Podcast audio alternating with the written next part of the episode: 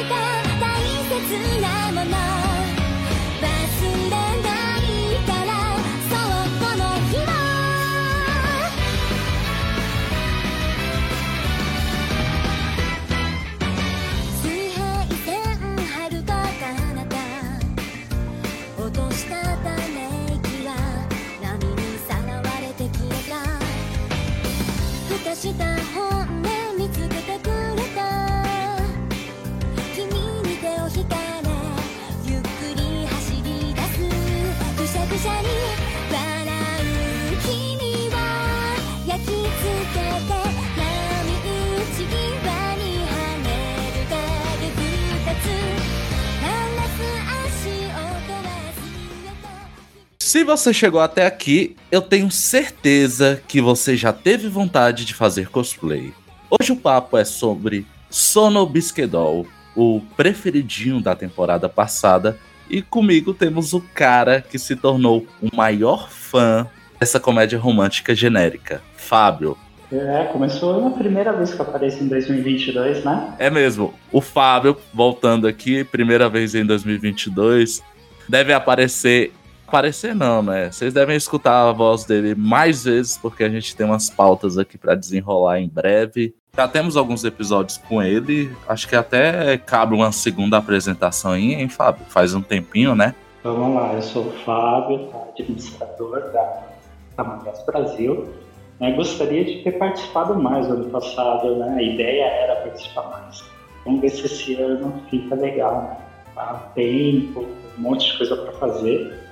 Acaba, para fazer a máquina MB gerar, acaba cortando um pouco as minhas participações aqui no podcast. Mas vamos ver se esse ano eu apareço mais, né? O chefe é difícil, gente. e, por fim, né, eu tenho que me apresentar também. Eu, Igor, host do episódio. Cara, eu fui obrigado a fazer um Twitter pra conseguir me ligar nas tretas em torno de Sono Bisquedol. E literalmente eu tive que fazer isso, tá? Agora eu tenho um Twitter, mas não vou divulgar por enquanto porque não tem nem imagem de capa isso. Na verdade, você fez um, um, um Twitter com um avatar de anime nome de personagem, confesse, vai. Agora que você deu a ideia, eu posso continuar como um fake. É, se você vê Amo Gojo PR, já sabe quem é, né? Ou pior que eu gosto mais dele do que dela. Mas enfim, como eu citei no início, a gente vai falar aqui sobre Sonobisque. E antes temos os recadinhos, o Mangá com Leite é o podcast do Mangás Brasil. É uma grande iniciativa. Nós temos site, estamos no Facebook, Instagram. que mais de rede social, Fábio? Me lembra aí que são muitas. Instagram, Twitter, Facebook, YouTube, TikTok. TikTok. TikTok também está. TikTok em breve mais algumas, né? Então fiquem de olho, nós estamos sempre nos atualizando, trazendo mais conteúdo para vocês e nos escutem como sempre. O plano de dominação mundial está firme e forte. Exatamente. Chegaremos lá antes do Oda terminar One Piece. Espero. Será? Mas entrando na parte dos dados técnicos, tu pode fazer esse, Fábio? Não, eu faço. Faço aqui de boa, tá? Sono Biscuit Doll Wakoi Yosuru é um mangá escrito e desenhado pela Shinji Fukuda e lançado na Young Ganga desde 2018, tá? Esse ano, janeiro, teve uma adaptação animada pelo estúdio Cloverworks, que é bem famoso para os mais entusiastas, né? E foi distribuído pela Crunchyroll, né? E pela, ao início, simultaneamente, pela Funimation, quando a Funi ainda é uma coisa legal. Agora virou terreno baldio. Só tá o resto dos animes lá. Tem o resto porque já migrou tudo, né? Tá o que a galera. O que ainda tá exclusivo para isso, que eu acho que é. Que não deve migrar, né? Não, vai migrar, mas aos poucos, né? Então eu acho que tá na Twitter ainda tá lá, tem umas coisas ainda lá. Essa semana eu tava vendo Policy in Pod e ainda tá lá como exclusivo, né? Mas a tendência, eu acho que até o meio do ano foi sorry. Isso. Aí a Crunch finalmente terá conseguido o seu plano de domínio mundial também. Entrando na sinopse, né? Na história acompanhamos o Wakana Gojo. Ele é um cara solitário, solitário e tem um hobby bem diferente, né? Conhecido também como estranho. Isso. No início ele é estranho mesmo. o hobby diferentão dele é produzir aquelas bonecas artesanais japonesas que tenho a impressão que minha avó tinha uma dessas. Sem brincadeira. Eu não sei se é, se é só confusão minha, mas são bonecas ali que elas têm uma tradição japonesa, têm uma forma de ser, serem produzidas, são muito feias, mas aí é a opinião pessoal, tá? Me ataquem. Então ele produz essas bonecas e o sonho dele é se tornar um grande artesão. Só que por conta desse hobby dele, ele é uma pessoa muito fechada e tímida, porque ele não sabe sobre o que conversar. E se pode falar sobre seu hobby, né? E aí na sala era um cara fechado. Nessa mesma sala tem uma garota que é basicamente a popular, que é a Marin, né, Kitagawa, que é uma grande otaku. Ela esconde, na verdade, a parte otaka dela. É, ela né? é popular porque ela é bonita, ponto. Bonita, ela é descolada, ela é comunicativa, diferente do Gojo. E aí, garota encontra garoto como? A Marin, ela gosta, eu vou chamar de, eu não sei se é melhor Marin ou Kitagawa. Acho que o pessoal gosta mais de Kitagawa, né? Kitagawa, Kitagawa será o nosso nome aqui. A Kitagawa, ela gosta tanto das obras que ela assiste, que ela acompanha, que quer fazer cosplay. Só que ela não é muito habilidosa. E aí rola esse encontro. Ela chega lá na sala de costura e percebe que o Gojo sabe costurar. O Gojo se dispõe a ajudar ela, né? Ajudar ela fazendo as roupas de cosplay. Então aí começa a nossa pequena saga dentro de Sonobisque Doll. Eu acho que para começar, para destacar aqui um tema antes de falar um pouco mais sobre a história, a animação, eu e o Fábio, a gente estava numa conversa anterior aqui sobre demografia. E assim, uma coisa que me surpreendeu no início de Sonobisque Doll, que é um seinen. Tu sabia pra tu fez diferença, Fábio? Só a termo de curiosidade, porque é um negócio que me pegou. Eu sou muito fã de comédia romântica e as atuais, a maioria acaba encaixando em shonen, né? Então eu realmente vi os primeiros episódios ali achando que era um shonen, para depois descobrir que era um seinen, né? Então, tem umas características de seinen, né, que pra gente no Brasil pouco importa. Sim, pra gente não faz diferença, né? Pra gente não faz diferença, mas pro Japão faz, tá? Então a história, por pequenos detalhes, ela é um pouco mais adulta. Tem ainda aquele lado sensual, tanto da Kitagawa, tanto o lado mais sem noção, sem consentimento do, do Gojo, entendeu? Então, a relação mais pra frente é que a gente vai torcer por uma segunda temporada. Atenção que eu vou falar muito disso. Sono Biscuit não é bom o que foi animado. É animada a parte ruim do Sono Biscuit. Só que aí, só que aí entrou uma parada pra mim, cara. Foi mal te cortar, mas você falou que essa primeira parte ela não é muito boa, ela é ruim. Não, ela não é ruim. É que fica muito melhor. Então, assim, se você gostou de Sono Biscuit agora, ele vai ficar melhor. A gente pode até pincelar o porquê que ele vai ficar melhor na sua frente, sem dar spoilers, né? Mas Isso. ele vai ficar muito melhor, muito melhor mesmo. E isso vai caracterizar mais o Senna. Próximas sagas, os próximos desenvolvimentos do perso dos personagens em si, vai caracterizar mais o Senna, tá? Mas pra gente aqui do Brasil, é, uma é um romance. Um romance, ou uma comédia, uma- mas uma comédia romântica, né? Já aproveitando o gancho que eu dei ali do eu não esperava, sim, a gente pode até começar a falar sobre o início da história, sobre como foi essa primeira impressão. É o seguinte, o nosso foco aqui é no anime, a gente vai citar aqui o mangá em dados momentos para falar sobre essa expectativa da segunda temporada, que o Fábio, eu já tava na expectativa, admito, mas o Fábio aumentou minha expectativa, então ele é o culpado por isso. É, a gente tá aqui para isso, para criar hype. Criar hype, porque eu vou ter que esperar muito tempo pra ver. Olha, eu acho que não, viu? Eu acho que não. Acho que em um ano, no, se você vai ver a segunda temporada. Porque ele entra no mesmo caso do Vanitas, né? Ele, quando o Vanitas acaba a primeira temporada, tem material para a segunda. Muito fácil. Sem material é porque eu vejo o número de volumes, tem oito, oito volumes, né? Vai sair o nono. Vai sair o nono agora. Tem material para mais 12 episódios. Bem fácil. Eu não sei se é porque, e é até válido a gente colocar aqui, a gente falou um pouco aqui sobre demografia. Tem um outro aspecto dela que é interessante, que geralmente seinens, geralmente, tá? A maioria dos casos, não todos, eles são mensais, né? Então, o Sono Bisquedol, ele tem capítulos a cada mês. Não, ele é quinzenal. É quinzenal? Pera. É quinzenal. Eu já tava é soltando quinzenal. fake news aqui. Fake news ao vivo. Ao vivo não, né? Vocês vão escutar depois.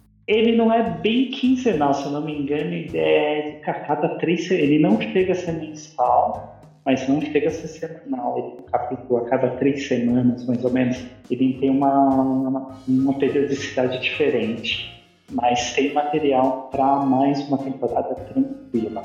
No Japão está iniciando um novo arco com outros personagens, personagens que nem apareceram na animação. Então, no Japão, está se iniciando um outro arco. E da onde parou tem mais ou menos uns dois arcos ainda. E a animação em relação ao mangá, tá? ela é um pouquinho diferente. Tá? Ela não. Ela tem coisa que é cozinhado galo, como a gente diz, né? No interior. Cozinha sugar é um pouco mais demorada. E tem coisas que foram puxadas.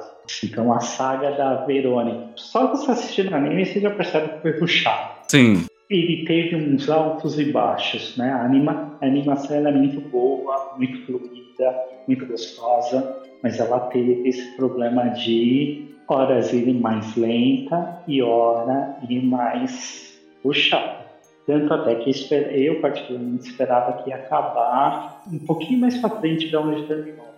E apresentar um personagem muito importante na franquia, né? na história mas não apresentou, ele terminou um pouco antes, justamente por causa da puxada que eles deram Sim. no arco da Verônica. Ah, O arco da Verônica foi meio episódio, vamos dizer assim. Eu acho até interessante colocar, porque assim, eu quando fui assistir, eu gosto de comédia romântica, não vou mentir. Eu, eu tenho até uns problemas com relação a isso, porque às vezes eu vou procurar alguma coisa pra assistir, mas eu vi muita coisa. Então eu tenho esse problema de achar, às vezes, conteúdo, só que também tem um problema que às vezes tem muita coisa igual, ou que parece, né?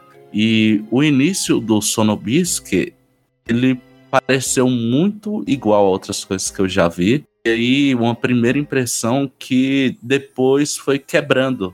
Não sei se você ficou na mesma, Fábio. Eu acho que foi um pouquinho diferente. Conte aí, conte aí. Na minha opinião, essa peça de sonobisco, aqui no Brasil especificamente, foi por uma questão de aproximação.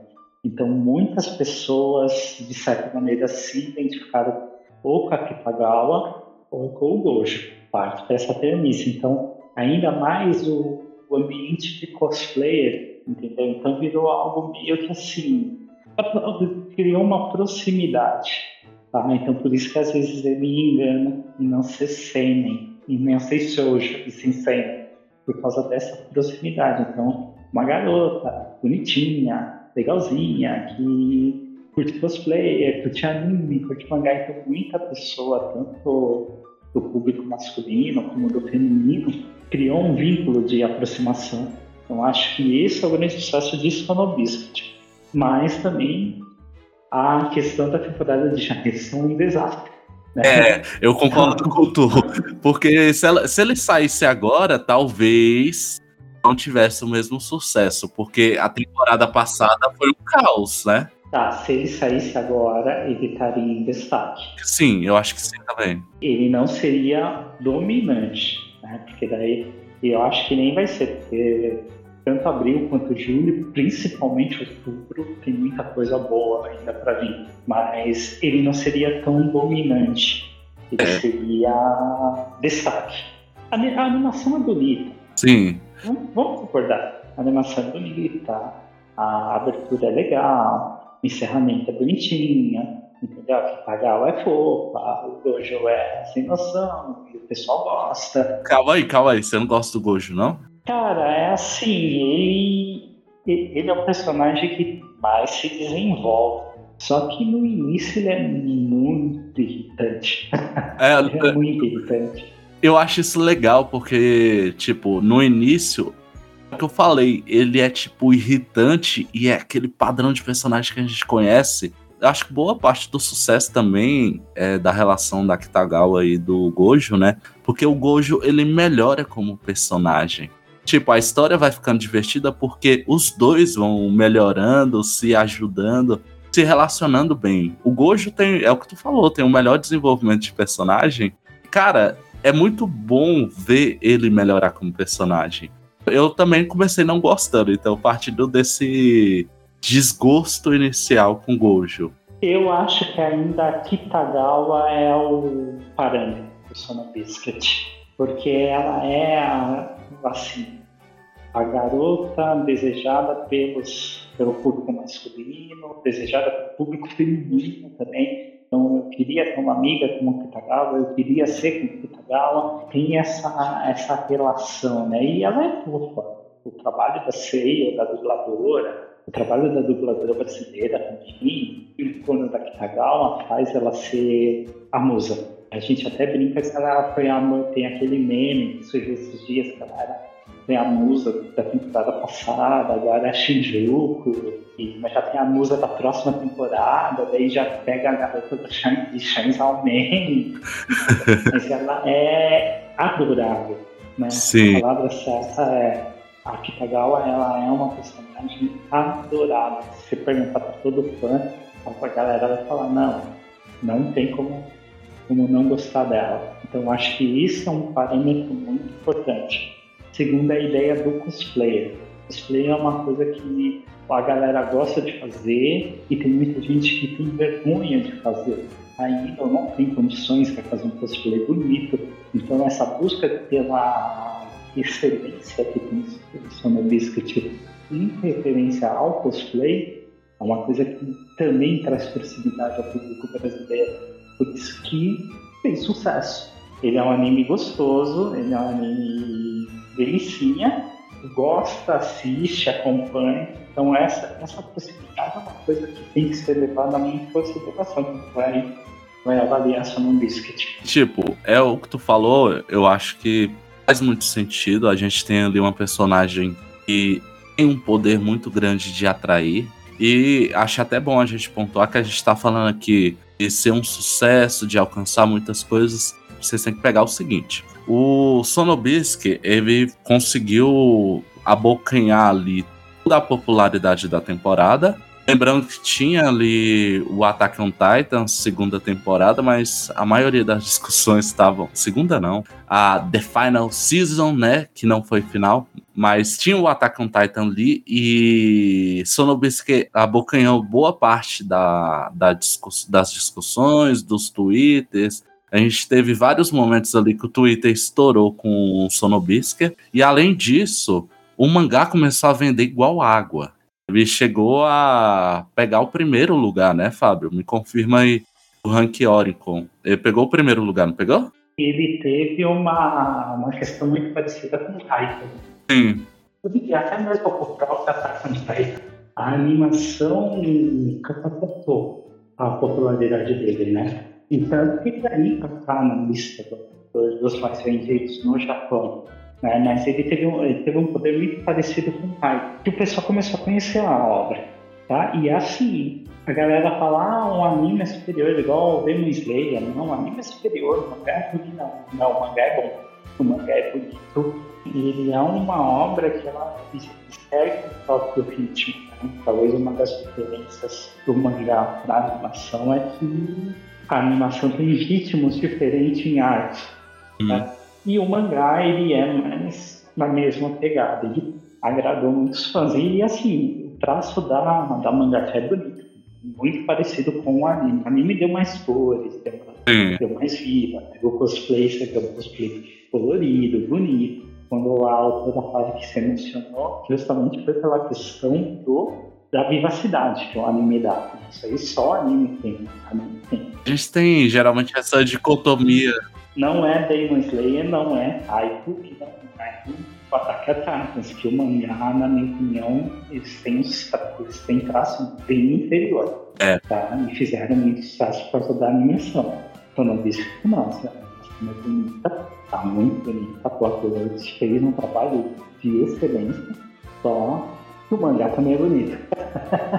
a- o mangá é muito bonito, então se chegar aqui pro Brasil, o Sono Biscuit tá legal. Provavelmente vai vir. Depois desse sucesso todo, eu espero que venha, inclusive. Eu acho que eu daria uma chance tranquilo. E assim, do Cloverworks é até uma curiosidade interessante que eu posso estar trazendo aqui. E na temporada passada, eles fizeram três animes. Isso podia ter dado muita merda, gente. Tanto que ali um pouco pro final dá uma diminuída, não drástica, mas diminui um pouco na qualidade, porque um dos outros projetos estava em caos, cara. Tava pegando fogo no estúdio. E aí, por exemplo, poderia não ter saído um anime bom. Mas felizmente, pelo que a gente tem aqui do final, ele funciona muito bem. O pessoal que gosta de demografia vai ficar meio pirado, porque o Sonobistic ele não tem um traço de seinen, né? E não tem um traço de shoujo, de shonen, ele tem um traço de shoujo. Tá? E por quê? É um traço leve, é um- são personagens com, com um designer mais simples. tá? Ele tem toda a característica de um shoujo. Pegando o ponto de vista que é do Sonobiscuit, que é do Gojo, das características de shonen. né? E na verdade ele é um seinen pelo contexto da história inteira.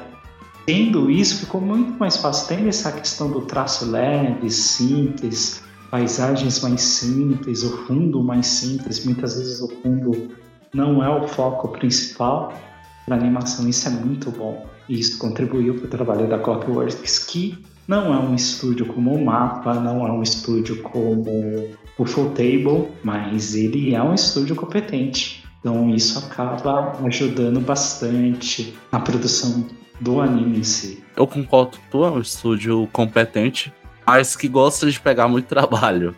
Por isso que às vezes sai algumas coisas marromenos, né? É, só que ele é muito ele se dá muito bem com o estilo de animação do Sonobiscuit, Sim, que são animações mais simples. sim, ele, ele faz muita coisa legal e muito bem dirigida, porque assim, tu fez o comparativo do ritmo entre o mangá e o anime, eu só posso opinar sobre o ritmo do anime. Sim, ele tem um ritmo muito bom, sabe? Pra mim, teve um ritmo muito bom. Porque ele tem o primeiro episódio que eu falei que pra mim pareceu algo que eu já vi, mas no segundo ele já vai trazendo elementos novos. Você tem toda aquela ideia, trajetória, a ideia do cosplay que já adiciona a gente naquele meio, já vai falar de roupa, já vai falar de peruca, maquiagem. E ele tem uma coisa muito importante, a gente, eu vou até fazer um, um paralelo aqui com a Mangás Brasil, né? E ele sempre está buscando, então, ele, tanto o Gojo como a Kitagawa, eles estão sempre buscando a excelência, né? Sim, melhorar sempre. Então, assim, não é que o Gojo ele tem um talento nato para corte e costura, mas ele sempre está buscando melhorar, entendeu? E no anime fica muito claro nas, no passar dos arcos. Então, no primeiro arco, ele já fez uma roupa complexa. Ele foi, estudou, fez aquele croquis bacanudo. Tanto a Kitagawa fica surpresa. Não, pera, só te cortando, porque tem algumas cenas de comédia relacionadas a isso. Tipo, o, o vô dele passando e ele, ele jogando, né? Aqueles jogos que são, né, jogos, como eu posso... Visual, visual novels maiores de 18 anos. Isso, isso, eu tava procurando um termo aqui, mas... Jogos que você não pode jogar na sala da sua casa, entendeu? Você não pode colocar seu notebook ali e jogar. Né? Você não pode jogar numa TV de 40 polegadas em reunião familiar, por exemplo. Essas coisas bacanas. Isso, você não pode compartilhar com a família ali o joguinho, não é legal. Apesar que eu aconselho não compartilhar nem o LOL com a família, mas. mas aí o LOL é perigoso, né? Porque se a família viciar no LOL, acho que a família tá perdida. Uma droga comparável a drogas que são proibidas pelo Estado. LOL é perigoso. Mas voltando ao, ao, ao Sono Biscuit, então ele tem essa, essa evolução e, e é uma coisa muito bacana porque mostra os meios. Então, fazendo paralelo, voltando com, com a própria Mangás Brasil, a gente sempre busca melhorar. Troca figurinhas, conversa com outras páginas, chama, faz collabs, que é justamente para quê? Para melhorar cada vez mais. E o Sono Biscuit tem muito dessa pegada. Daí a gente vê o arco com a Shinjo e com a Sajuna, que tipo, eles melhoram bastante, porque daí tem o, a ideia da câmera, do enquadramento das fotos, tudo isso acaba ajudando eles a melhorar. Então é um outro ponto de proximidade. E é um ponto que quando você começa a fazer alguma coisa que você gosta, e você acaba se socializando melhor.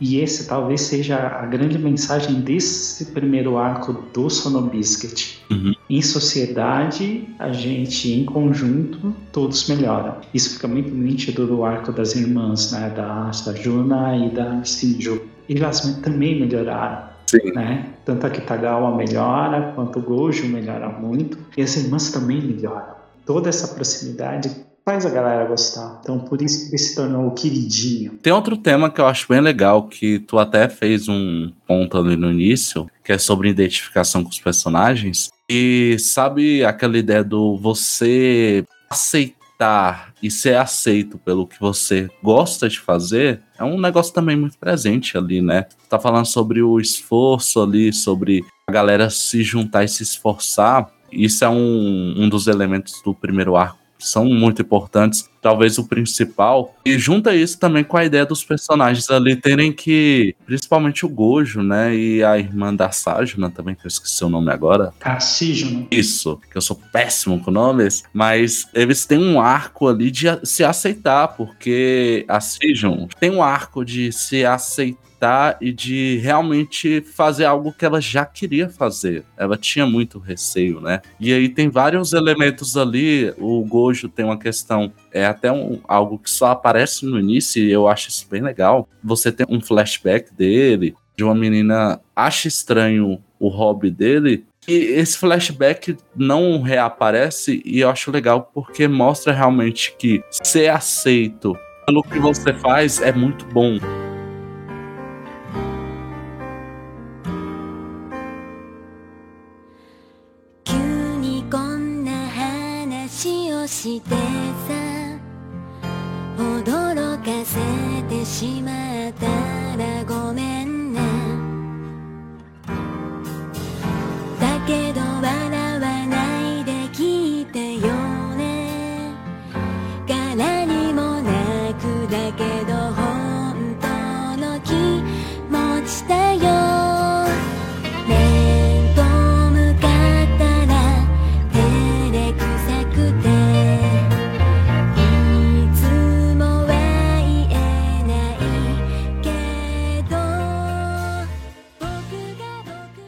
Sim, a gente falou um bocado aqui, mas nem tudo são flores, né? Sonobisker passou por algumas tretas, inclusive o Twitter bombou por conta disso, relacionado a, a, a Wait, né? A Wait, a escolha de como apresentar pra gente algumas cenas, né? O, o enquadramento e um pessoal realmente começar a discutir a questão do et em Sonobisque. O que, que tu acha, Fábio? Você acha que é ruim, é muito? Você acha que é desnecessário? Acho que provavelmente você vai falar que é desnecessário, mas o que, que tu achou desse et no Sonobisque? Aí é que tá, né? Aí é que tá, hein? Tá, você me mete numas roubadas que, pelo amor de Deus, né? Então, o que eu vou falar é meio polêmico, né? Então, às vezes pode ser tirado até meio fora do contexto, mas é uma opinião que para mim é bem racional, tá? A vida imita a arte, a arte imita a vida, tá? Essa frase ela é uma máxima, tá? Então não existe arte sem a vida. O que que ocorre em determinadas situações? A galera quer exemplos, então tudo precisa ser politicamente correto, politicamente didático, correto. Só que a vida não é assim, né? Então a gente precisa ver quando o contexto pede a situação, entendeu? E quando há um exagero da, de determinados fanservice para promover a obra ou alguma coisa parecida. Então vou usar um próprio exemplo de sono e vou pegar Goblin Slayer, tá? Goblin Slayer é um, foi uma coisa assim, desnecessária.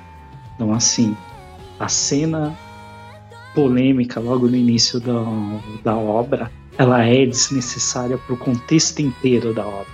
Tanto que não se repetiu. E aí a galera fica, não, Goblin Slayer não presta, Goblin Slayer é isso, Goblin Slayer não. Ele, ele teve um erro fatal.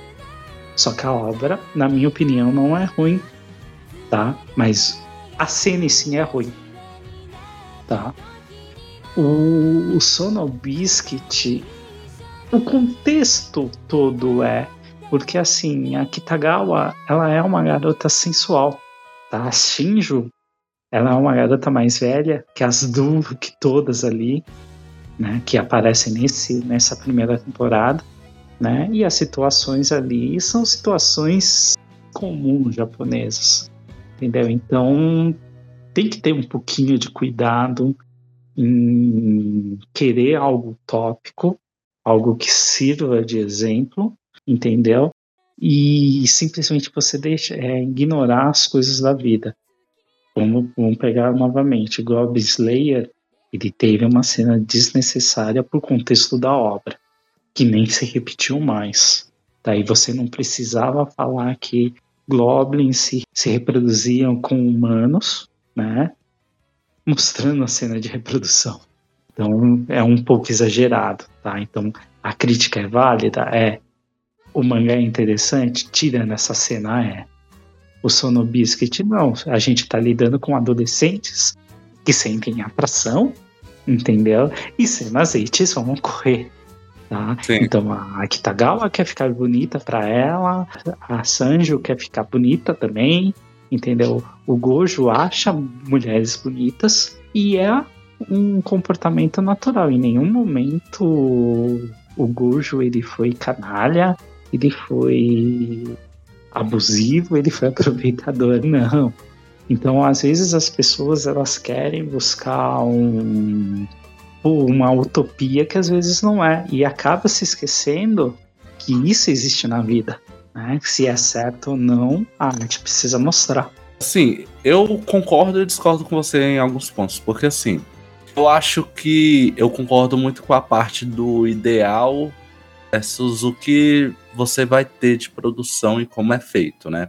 Então, o Eight ali no Sonobisque, da forma que é feita no anime, principalmente, não sei como é que é no mangá, mas depois você pode estar falando pra gente. Eu acho que ele não é necessário do ponto de vista narrativo, mas ele é necessário do ponto de vista comercial, porque é uma obra produzida no Japão e a forma com que é demonstrado, por exemplo, a gente tem vários etes, você percebe a questão da sexualidade de forma diferente. Então não tem como a gente se utilizar de panorama, né?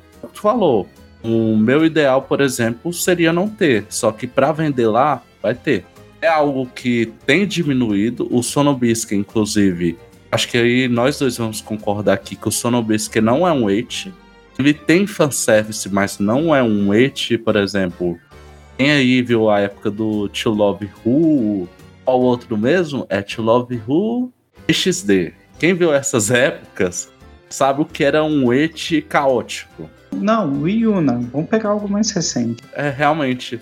No Yuna, tá? E então, assim, eu, eu vejo assim que é, a obra precisa. É, é muito para quem você quer atingir. Isso. E a gente não pode se espelhar o que eu quero uma produção, com o que o autor quer atingir. Eu acho que a gente tem que respeitar um pouco o ponto de vista do autor. Então, e a galera falava, não, mas ela é mulher. E Uhum. aí?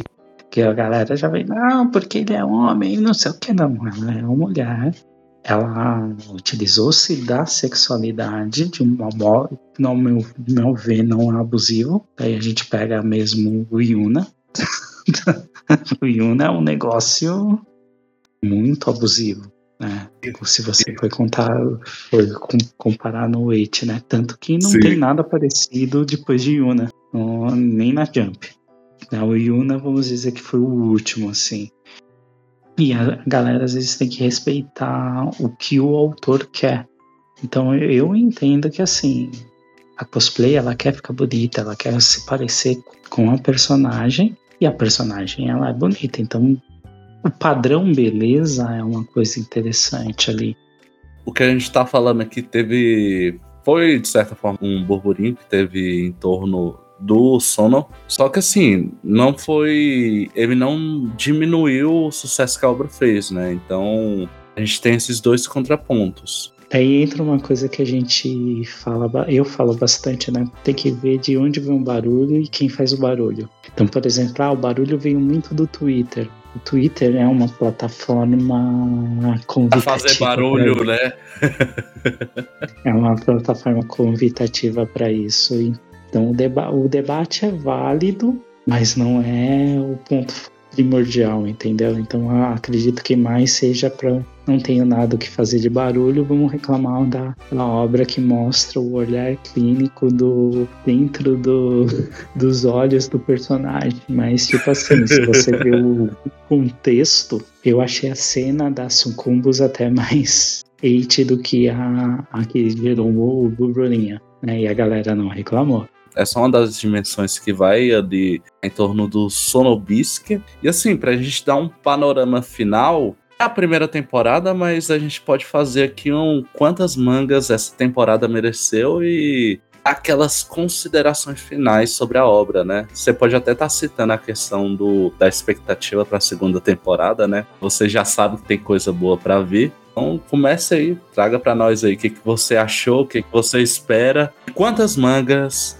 merece. Lembrando que são de 1 a 10. Ah, mudou? Era de 1 a 5, não era?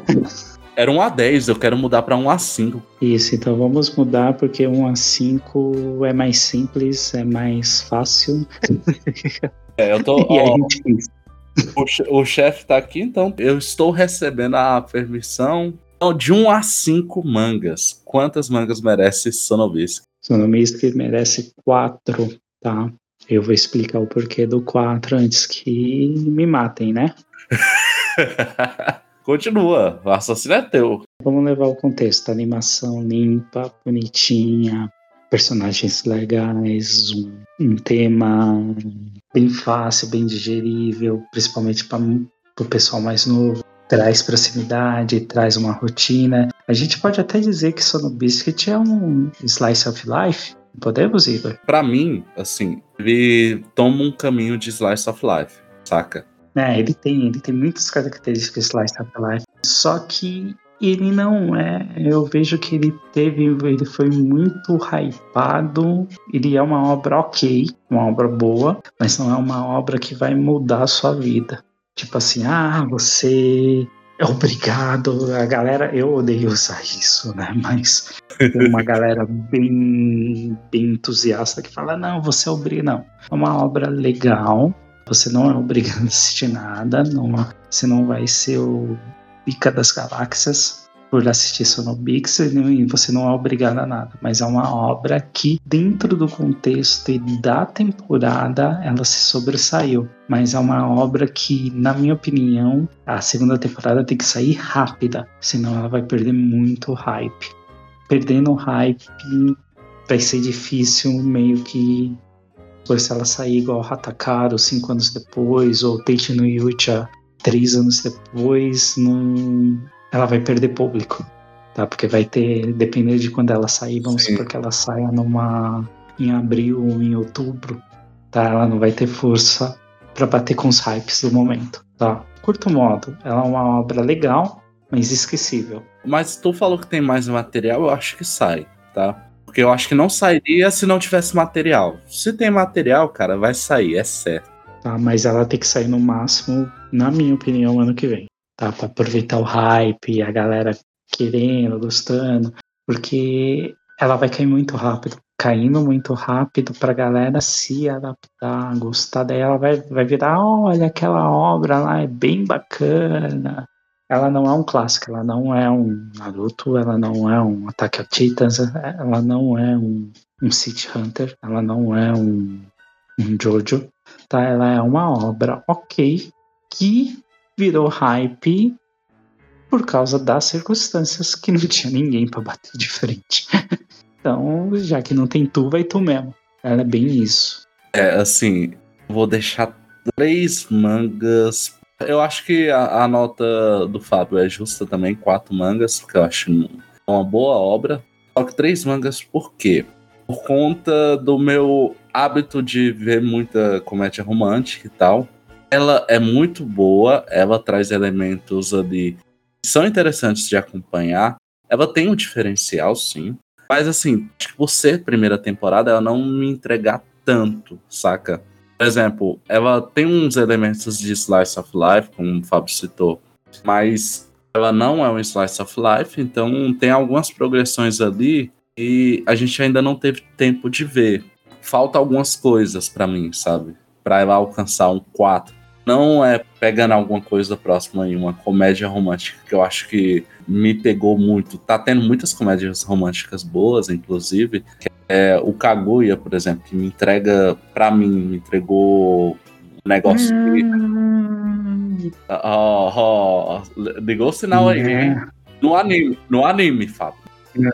Você não gosta do anime, não? Não. Porque eu peguei bronca do mangá. É culpa do mangá, né? O anime, vou te falar que, tipo. Porque são coisas diferentes, né? Mas eu acabo querendo ou não, negócio que eu daria uma nota um pouco maior. Porque o Kaguya, ele tem um. Eu acho que o diferencial dele ali é a direção, cara. Puta que pariu. Tudo fica melhor nele, no quesito comédia, romance, por conta da direção. E aí em Sonobisque, ele entrega muito mais.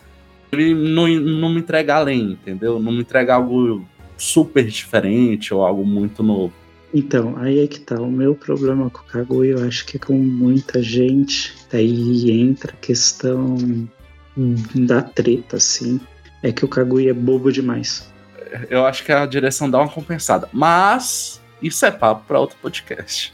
Eu vou terminar, tá? Fazendo um comparativo direto. Daí, se você quiser usar para os próximos podcasts aí com a galera, tá? Então, eu vou lançar a braba aqui entre Komi-san e Sono Biscuit. Qual é o melhor? Caralho, você me jogou essa? Joguei essa. Eu vou fazer o seguinte: comentem no- nos comentários aí do podcast, das nossas redes sociais, o que, que é melhor? Come, Sono Biscuit.